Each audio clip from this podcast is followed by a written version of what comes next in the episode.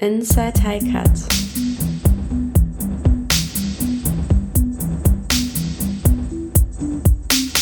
Der Podcast über Forschungsaktivitäten aus den Bereichen künstliche Intelligenz und Datenwissenschaften an der Heinrich-Heine-Universität Düsseldorf.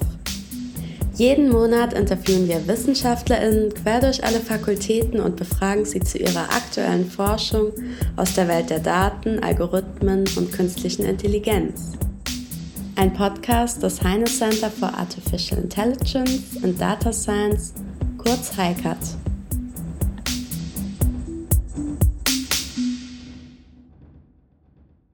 Hallo und willkommen zu einer neuen Folge des Inside HiCat Podcasts. Heute ist Professorin Dr. Dr. Svenja Kaspers bei uns zu Gast. Sie ist die Direktorin des Instituts für Anatomie 1 am Universitätsklinikum Düsseldorf und ist Fachärztin für Anatomie, Diplom-Kauffrau, Diplom-Volkswirtin und zweifach promoviert. Außerdem ist sie Prodekanin für Lehre und Studienqualität der Medizinischen Fakultät und Leiterin der Arbeitsgruppe Konnektivität am Institut für Neurowissenschaften und Medizin des Forschungszentrums Jülich. Wir freuen uns sehr, dass sie die Zeit gefunden hat, heute in unserem Podcast mit uns über ihre Arbeit zu sprechen. Frau Professorin Kaspers, herzlich willkommen. Hallo, ich freue mich auch da zu sein. Bitte beschreiben Sie doch selbst kurz Ihren Werdegang und Ihre aktuellen Tätigkeiten in Düsseldorf und Jülich. Ja, ich ähm, bin Anfang der 2000er in mein Medizinstudium gestartet nach dem Abitur und habe dann nebenbei begonnen, an der Fernuniversität in Hagen BWL und VWL zusätzlich zu studieren. Das Medizinstudium habe ich hier in Düsseldorf aufgenommen. Und dann hat es sich dann nach ein paar Jahren dann so ergeben, dass alle Studiengänge fertig waren und in der Zwischenzeit auch die medizinische Promotion ein Ende gefunden hatte. Da habe ich mich bereits mit Themen des Gehirns auseinandersetzen dürfen, sodass dann der Weg, man kann nicht sagen automatisch, aber zumindest für mich war es dann ein sehr logischer Weg in das Forschungszentrum in Jülich ging, wo ich dann anfangen konnte als Postdoc, wie man das so schön nennt, also als schon etwas fertigere Anfängerwissenschaftlerin, die dann äh, sich weiter mit Themen zum Gehirn beschäftigt hat. Ich habe also versucht, möglichst viel methodisch, aber auch inhaltlich über das Gehirn zu erfahren und zu erlernen und konnte in der Zeit dann auch durch eine Kombinationsarbeit mit äh, der Ökonomie eine zweite Doktorarbeit in der BWL anfertigen über ein neuroökonomisches Thema, also eine Kombination zur Frage Entscheidungsfindung im Gehirn, was die Ökonomen besonders interessiert. Das war also dann ganz praktisch.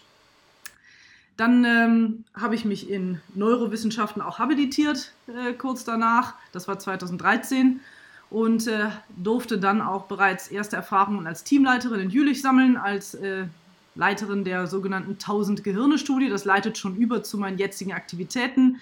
Eine große Kohortenstudie, die sich mit dem Gehirn, dem alternden Gehirn speziell befasst und dort wie die Struktur, die Funktionsweise und auch die Verkabelung, da kommt das Stichwort Konnektivität dann ins Spiel, wie die zusammenwirken und wie die besonders durch Einflussfaktoren von außen, durch unseren Lebensstil, durch die Umwelt, aber vielleicht auch durch unsere Gene beeinflusst werden. Bin dann 2015 äh, zurück an die Universität Düsseldorf gekommen über eine W2-Professur im Institut für Hirnforschung, also im C- und O-Vogt-Institut für Hirnforschung und habe da dann auch diese Professur, die schon den Namen hatte, Konnektivität im menschlichen Gehirn, das Thema dann weiterverfolgt. Äh, war gleichzeitig dann auch Arbeitsgruppenleiterin äh, in Jülich geworden mit dem T Titel und da ging es auch wieder um das Thema Konnektivität.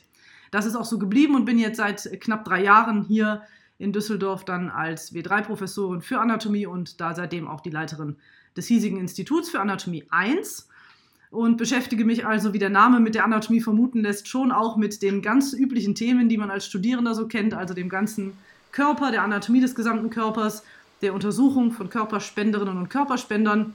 Aber in der Forschung bleibt es weiter dabei. Mein Schwerpunkt ist immer noch die Konnektivität, beziehungsweise Schwerpunkt eben auch die Alterung des Gehirns und da der Zusammenhang der Konnektivität mit anderen Themen. Ja, und jetzt bin ich seit etwas mehr als einem halben Jahr auch die Prodekanin und habe dementsprechend einiges mit der Lehre und dem Studium zu tun und freue mich da immer Neues zu erfahren, was man noch vielleicht weiter entwickeln könnte. Okay, vielen Dank. Ja, das klingt alles äh, sehr spannend. Ähm, ich würde jetzt direkt mal auf den Forschungsschwerpunkt von Ihnen ähm, etwas eingehen wollen, also die Neurowissenschaften und Gehirnnetzwerke, insbesondere die Kommunikationswege im Gehirn. Ähm, alleine der Begriff neuronale Netzwerke im Bereich Deep Learning und auch die sehr verbreiteten Visualisierungen von Netzwerkarchitekturen mit so Knoten und Verbindungen, die auf den ersten Blick ja an Nervenzellen und deren Konnektivität im Gehirn eben erinnern, zeigen ja schon, dass immer wieder Vergleiche zwischen der Funktionalität des Gehirns und neuronalen Netzwerken gezogen werden. Wie ähnlich sind denn diese wirklich? Ja, das ist immer eine äh, nicht ganz so einfache Frage, weil das schon, glaube ich, wenn man das so zusammenfassen kann, das Thema neuronale Netze und die Architekturen, die im Bereich des Deep Learnings und der künstlichen Intelligenz dahinter stehen, auf Erfahrungen aus dem Aufbau des Gehirns äh, fußen und auch darauf zurückgreifen, sodass also diese gleichartigen Darstellungen einen gewissen Sinn haben. Aber das sollte man, glaube ich, schon dazu sagen, ein künstliches neuronales Netz ist nicht einfach exakt eins zu eins unser Gehirn abgebildet. Das wäre einfach, soweit sind wir nicht, das so weit zu verstehen. Vielleicht werden wir da auch so bald nicht hinkommen. Wir bemühen uns drum und es gibt beispielsweise ein sehr großes Projekt, das Human Brain Project, wo wir in Düsseldorf auch sehr stark vertreten sind. Auch die wissenschaftliche Leitung, Frau Professor Amunds, hier am Standort ist, dass wir da versuchen, schon mehr in Richtung, was können wir im Gehirn auch simulieren. Also wir versuchen, Teile des Gehirns nachzuvollziehen durch Simulationen und Modelle. Und wenn man das wiederum bedenkt, dann heißt das ja, dass man diese Grundaufbauten des Gehirns besser verstanden hat. Und da ist es tatsächlich so, das Gehirn arbeitet in Netzwerken, richtig? Und dementsprechend ist das, glaube ich, eine halbwegs sinnvolle Abbildung, wie die künstlichen Netze dann arbeiten. Und die arbeiten tatsächlich auch mit Schichten. Also auch im Gehirn ist es so, dass eine Nervenzelle oder ein Teil von Nervenzellen etwas tut, das eine nächste Ebene weitergibt und die nächste Ebene eine weitere Verarbeitungsstufe einbaut und so kann das dann weiter im Netzwerk durchlaufen. Und so ähnlich arbeiten ja auch die künstlichen Netze. Mhm. Ja, das war schon eine super ähm, anschauliche Erklärung davon. Ähm, wo kommt denn jetzt ganz konkret in Ihrer Tätigkeit und in Ihrer Arbeit schon künstliche Intelligenz vor? Also benutzen Sie in einigen Feldern, in einigen Forschungsfeldern und Arbeiten von sich schon ähm, neuronale Netzwerke oder Deep Learning? Ja, ähm, wir steigen da in den Neurowissenschaften speziell tatsächlich immer stärker ein. Das geht jetzt seit einigen Jahren, dass man auch an den Publikationen sehen kann, dass dieses Thema bei uns Einzug gehalten hat.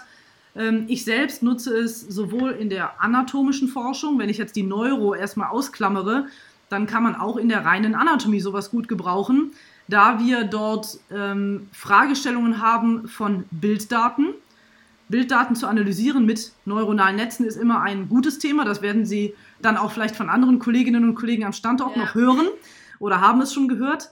Ähm, bei uns sind es dann Bilder, die wir unter dem Mikroskop aufnehmen können und diese Bilder dann automatisiert zu unterteilen, welche Zelltypen sind da drin beispielsweise oder auch zu erkennen, ist das etwas Gesundes oder Krankes. Wenn ich jetzt an die Kooperation mit klinischen Kolleginnen und Kollegen denke, dann sind das Fragestellungen, die wir jetzt schon konkret in Projekten bearbeiten. Das muss dann nicht das Gehirn betreffen, kann es aber auch. Auch da gibt es spannende mikroskopische Analysemöglichkeiten und da nutzen wir das auch. Haben wir auch schon erste Publikationen zu ähm, auf den Markt bringen können. Ansonsten im Bereich der Neurowissenschaften ist das Thema weit verbreiteter im Bereich der Altersschätzungen zum Beispiel.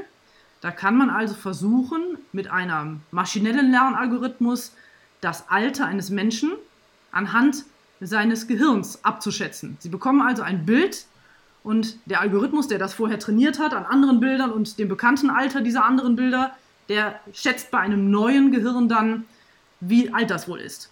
Und dann gibt es möglicherweise oder mit großer Wahrscheinlichkeit eine Abweichung, das ist zu alt geschätzt oder zu jung geschätzt. Und das wiederum, mich interessiert weniger zwingend die primäre Methode, um das zu machen, da sind andere Kolleginnen und Kollegen involviert, das kann man nutzen, um dann beispielsweise zu untersuchen, welche Einflussfaktoren denn dieses zu alt oder zu jung bewirken könnten. Warum ist ein Mensch, der, ein, der vielleicht 80 Jahre ist, noch so fit im Sinne von Gehirn fit, dass sein Gehirn aussieht wie von einem 60-Jährigen?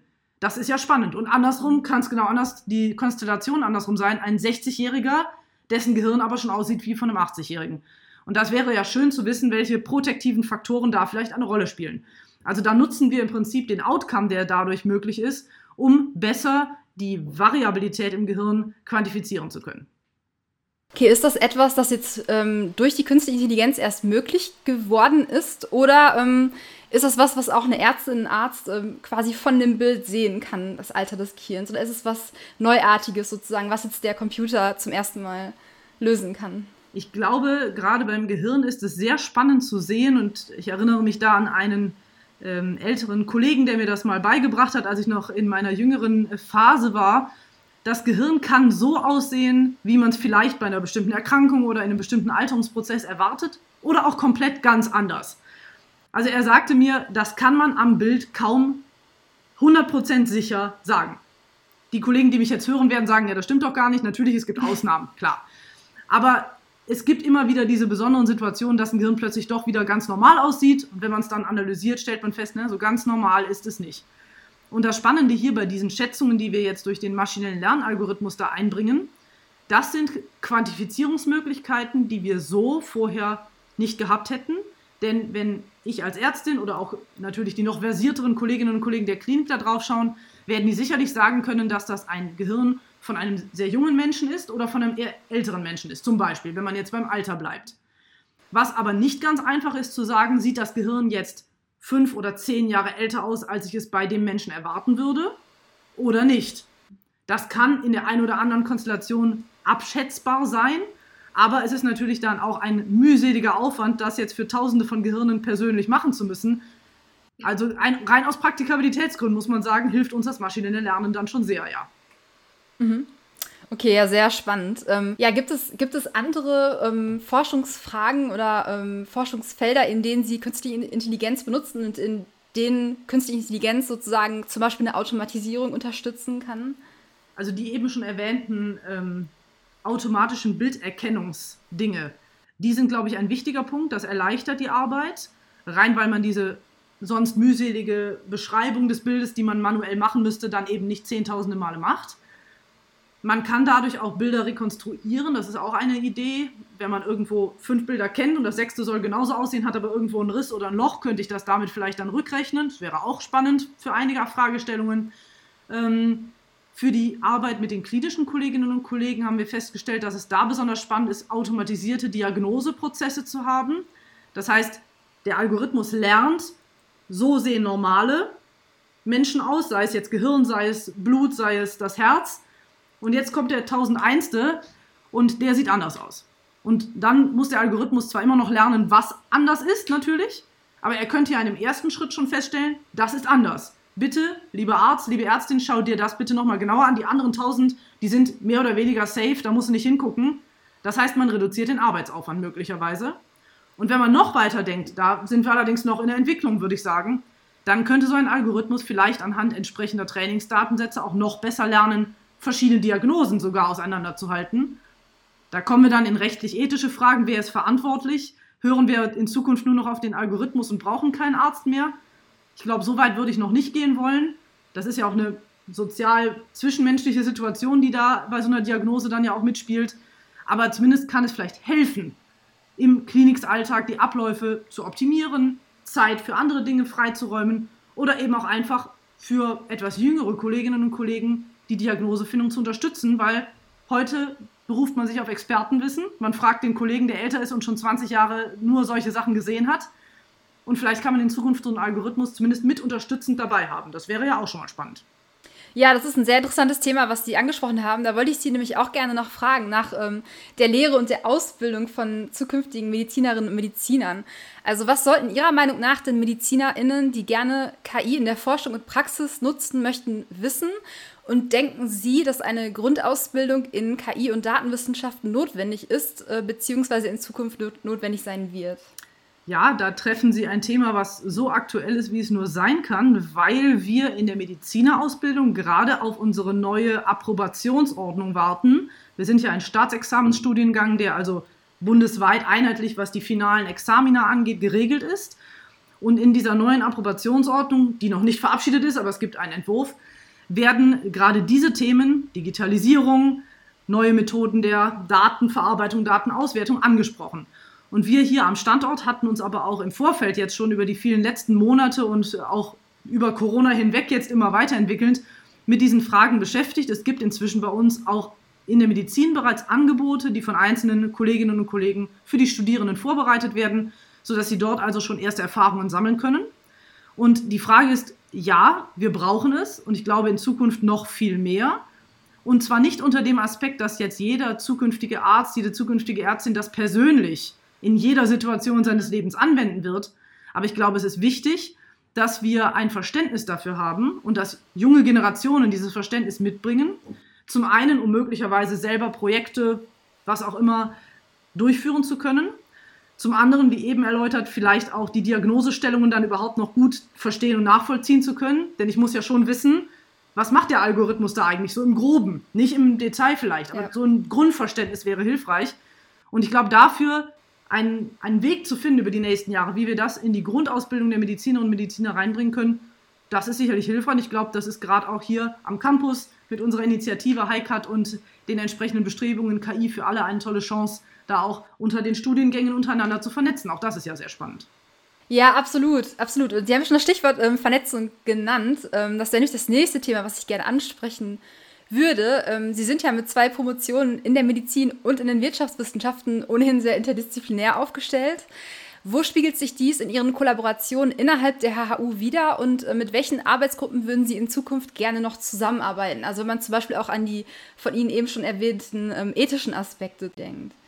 Ähm, primär ich bin ja in den grundlagenwissenschaftlichen äh, Fächern unterwegs. Die Neurowissenschaften sind sehr breit, ist ein grundsätzlich interdisziplinäres Thema mit vielen Fachdisziplinen, die da reinspielen. Ähm, da ich im grundlagenwissenschaftlichen Bereich des gesunden Gehirns primär unterwegs bin, ist da, glaube ich, aus meiner Sicht erste, der erste Schritt nach außen die Interaktion mit den klinischen Kolleginnen und Kollegen. So ist es tatsächlich auch, also mit den Neurologen, den Psychiatern und äh, Ähnlichen, die in solchen Feldern arbeiten. Wenn ich jetzt von den Neuro alleine weggehe und wieder meine breitere Anatomiebasis sehe, dann gibt es auch da inzwischen einige Anbindungen an die klinischen Kolleginnen und Kollegen, wo wir in der Anatomie wieder der Gedanke vom Gesunden kommend die Grundlagen vielleicht mit unterstützen können, um dann im klinischen Krankenbereich besser zu verstehen, was dahinter steckt. Und ich glaube, das wird sich über die Zeit auch noch, hoffe ich zumindest, weiter ausbauen, weiterentwickeln. Aber auch gerade jetzt mit KI-Themen die Anbindung an die Kolleginnen und Kollegen in der mathematischen naturwissenschaftlichen Fakultät finde ich sehr spannend. Da gibt es auch schon erste Anknüpfungspunkte mit den dortigen Kollegen für das maschinelle Lernen beispielsweise und ähnlichen, äh, wo man gemeinsame Projekte mal auf den Weg bringt. Da können wir, glaube ich, voneinander lernen, die Methode und die Anwendungsseite sozusagen. Und äh, wenn Sie die mehr ethisch-rechtliche Seite ansprechen oder auch meine BWL-Seite, wir haben hier auch am Standort entsprechende Kolleginnen und Kollegen aus den Fachbereichen, da gibt es auch erste Anknüpfungen, sodass man da über vielleicht auch noch mal mehr neuroökonomische Fragestellungen nachdenken kann. Also ich denke, das wäre schon sehr spannend. Die rechtlich-ethische Seite, glaube ich, spielt immer mit und da werden auch gerade Blick auf die Ausbildung der Medizinerinnen und Mediziner noch mal neue Impulse auch in Zukunft kommen, ja. Mhm. Okay, danke. Ja, Sie haben ja nochmal angesprochen, ähm, die neuroökonomische Seite oder ähm, Themen, die man dort ähm, beforschen könnte. Was äh, haben Sie denn in Ihrer Laufbahn schon ähm, an Themen bearbeitet in dem Bereich und was kann man sich überhaupt darunter vorstellen und was wären noch interessante Themen ähm, für die Zukunft Ihrer Meinung nach? Also ich habe in meiner eigenen Promotion in BWL dieses neuroökonomische Thema bearbeitet zur Entscheidungsfindung. Also wie laufen Entscheidungsprozesse verschiedener Arten, da gibt es unterschiedliche Theorien dazu, im Gehirn ab. Und das sehr fokussiert dann auf einen Aspekt davon. Ähm, Themen, die jetzt möglicherweise interessant sind, ist ja auch, wie arbeiten menschliche Entscheidungen gegenüber automatisierten Entscheidungen durch Maschinen, durch Algorithmen. Ist ja auch eine interessante Frage. Da gibt es viele, mal ab, unabhängig von der Neuroökonomie, durchaus Fragen, wie das Gehirn auf die nichtmenschliche Interaktion grundsätzlich reagiert. Das ist ja eine berechtigte Frage, weil wir natürlich so von der Evolution her getrieben sind, dass wir eigentlich uns mit unseren entsprechenden Partnern Mitmenschen, wem auch immer unterhalten und darauf reagieren. Und jetzt plötzlich vielleicht mit Maschinen mehr das zu diskutieren oder die Entscheidungen von Maschinen zu akzeptieren, mag ein Thema für die Zukunft sein. Ähm, es wurde auch schon im Bereich des Marketings eingesetzt, das heißt dann auch eher Neuromarketing auch direkt schon als Label, wo man halt dann schaut, wie reagiert der Verbraucher zum Beispiel, der Konsument auf bestimmte Dinge, die in der Umwelt durch Werbung oder was auch immer auf ihn oder sie einprasseln. Das sind aber vielleicht auch Sachen, die in ähnlichen Verarbeitungsmechanismen, wenn es um Entscheidungsfindung geht, wenn man das als Oberthema nimmt, das ist das, was, glaube ich, da am meisten von Interesse ist, so aus der Wahrnehmung, die man jetzt in den letzten Jahren bekommen hat, dass man das vielleicht so ein bisschen auch weiterverfolgt, aber vielleicht mit neueren Schwerpunkten. Ich glaube, das könnte das Spannende sein. Okay, super, vielen Dank. Ähm, ich würde gerne noch einmal kurz äh, sozusagen die, die Kurve zurücknehmen und nochmal ein bisschen in Richtung dieses Themas ähm, Verbindung zwischen ähm, also künstlichen neuronalen Netzwerken und den biologischen neuronalen Netzwerken gehen. Ähm, ich habe zum Beispiel, ähm, kenne ich ein paar Publikationen über diese Spiking Neural Networks. Also es gibt ja ähm, Forscherinnen und Forscher, die tatsächlich daran arbeiten, mit neuronalen Netzwerken wirklich biologische Neuronetz, neuronale Netzwerke zu imitieren. Ja, glauben Sie, dass das ein Thema ein, ein Forschungsschwerpunkt im Bereich KI in der Zukunft sein wird oder wird, ist es eigentlich unmöglich, Ihrer Meinung nach das menschliche Gehirn komplett zu imitieren und, ähm, und zu simulieren, algorithmisch? Ich glaube, das hat zwei Seiten. Das eine ist, deswegen hatte ich auch eben das Human Brain Project schon angesprochen, ich glaube, man kann da gegenseitig profitieren. Die Hirnforschung, die Neurowissenschaften können von den Fortschritten im Bereich der künstlichen Intelligenz und der Simulation und Modellierung profitieren und tun das auch. Und andersrum, auch das ist da Sinn und Teil des Projektes schon, und das, glaube ich, interessiert auch viele, wie kann man aus dem Gehirn, dem sehr effizienten Mechanismus, den das Gehirn hat, sei es mit Blick auf den, wenn man so ausdrücken möchte, Energie- und Stromverbrauch, das ist ein sehr effizientes System. Wir brauchen relativ wenig im Vergleich zu größeren Computern. Und auch mit Blick auf die Informationen, die dort generiert und verarbeitet werden, wie können wir da vielleicht lernen, diese künstlichen Systeme dadurch zu verbessern, dass wir es besser verstehen, was im biologischen abläuft ob ich dadurch in der Lage sein werde, bald, und bald ist jetzt in Jahren gesprochen, ähm, ein Gehirn annähernd zu simulieren oder nicht, finde ich, ist eine Frage, die sehr schwer zu beantworten ist und auch möglicherweise in dieser Konkretisierung kaum beantwortet werden kann, weil wir beim Gehirn nicht nur die Frage haben, ist das biologische Netz ein Bestandteil irgendwie, was da drin ist, die Nervenzellen, die irgendwie miteinander interagieren und daraus ein Netz bilden und dann passiert da irgendwelche Informationsübertragung, sondern das, was wir danach haben als Menschen, wenn wir jetzt uns als die weit entwickelte äh, Gruppe der Säugetiere mal nehmen, dass wir miteinander kommunizieren können, dass wir sozial zusammenleben, was natürlich auch äh, Tiergruppen tun, dass wir aber beispielsweise sprechen können und solche Dinge. Gefühle empfinden, alles das kommt das dann da auch raus? Also mal angenommen, ich würde alles schön nachbauen, ich habe jede einzelne Nervenzelle an die richtige Stelle gepackt und habe da irgendwelche Kabel dazwischen gespannt, simuliert. Ist dann da am Ende das, was da rauskommt, sowas wie ein Glauben an Gott? Hm. Schwierig. Mhm. Also da, da, sehen Sie, was sozusagen die Dimension da werden kann. Wenn ich noch an simple Dinge wie ich bewege meinen Finger denke, ja. Davon gibt es Beispiele, dass das ja steuerbar ist durch Prothesen und entsprechende Nachbildungen von Sachen. Aber wenn ich dann an eben sehr komplexe Dinge denke, dann wird es, glaube ich, schwer vorstellbar, dass wir da sehr, sehr bald hinkommen. Wie auch immer das dann zukünftig sich entwickeln mag. Aber da ist, glaube ich, noch viel Arbeit vor uns. Ja, okay. Vielen Dank. Ähm, ja, ich hätte noch ein äh, kleines Szenario für Sie. Wir befinden uns nämlich jetzt im Jahr 2040. Gibt es Ärzte und Ärztinnen, wie wir sie heute kennen, überhaupt noch? Äh, und arbeiten sie mit künstlichen Intelligenzen zusammen? Oder haben sie sogar ähm, die medizinische Behandlung vollständig übernommen? Also Sie haben ja eben schon mal ein bisschen was dazu gesagt. Und äh, was glauben Sie, welche Bereiche werden sich am stärksten verändert haben und wo gibt es vermutlich eher weniger Veränderung bzw. wenig Einsatz von Algorithmen? Ja, die Frage habe ich in der Tat in, eben schon so ein bisschen angekratzt. Ja. Und äh, als ich die Frage, als ich da schon drüber nachgedacht habe, das ist wirklich nicht ganz einfach, das abzuschätzen. Ich glaube, wir werden weitere Hilfesysteme bekommen, so wie ich es eben auch sagte. Ich denke, das macht Sinn und daran, dahingehend kann sich die Medizin weiterentwickeln. In nicht allen Bereichen, aber vielleicht in einigen, wo es gut machbar ist. Bilderkennung, Diagnosestellungen in manchen Themen. Ob das dann komplett von solchen maschinellen Algorithmen oder Maschinen übernommen wird, würde ich Stand heute jetzt erst einmal bezweifeln wollen weil wir eben gerade diese soziale Komponente, das persönliche Miteinander und auch die notwendige Interaktion zwischen Arzt und Patient da nicht außen vor lassen können und sollten, glaube ich. Das ist ein wichtiger Punkt, weil gerade dann, wenn es auch um schwerwiegendere Diagnosen geht, die das Leben sehr dramatisch verändern oder möglicherweise ja auch zu entsprechenden sehr schlimmen Konsequenzen führen würden, das einfach einer Maschine zu überlassen, zu sagen, das ist so, das ist hier bei meiner Algorithmusanalyse rausgekommen, ist sicherlich nicht einfach.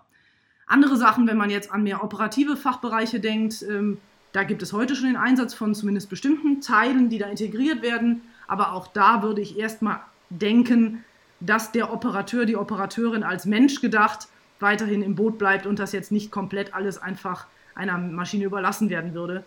Trotzdem werden sich da Dinge weiter einbringen, so würde ich es mal vermuten. Und zwar in verschiedenen Bereichen. Ich würde da gar nichts unbedingt komplett ausklammern, wie intensiv, das mag vom Bereich abhängen, aber dass man das jetzt raushalten kann aus der Medizin, ich glaube, das wird im Moment kein Fachbereich, auch außerhalb der Medizin, für sich beanspruchen, dass er komplett oder der Fachbereich komplett von, der, von diesen neuen Techniken befreit wäre. Oder auch befreit bleiben wird in, von jetzt an knapp 20 Jahren.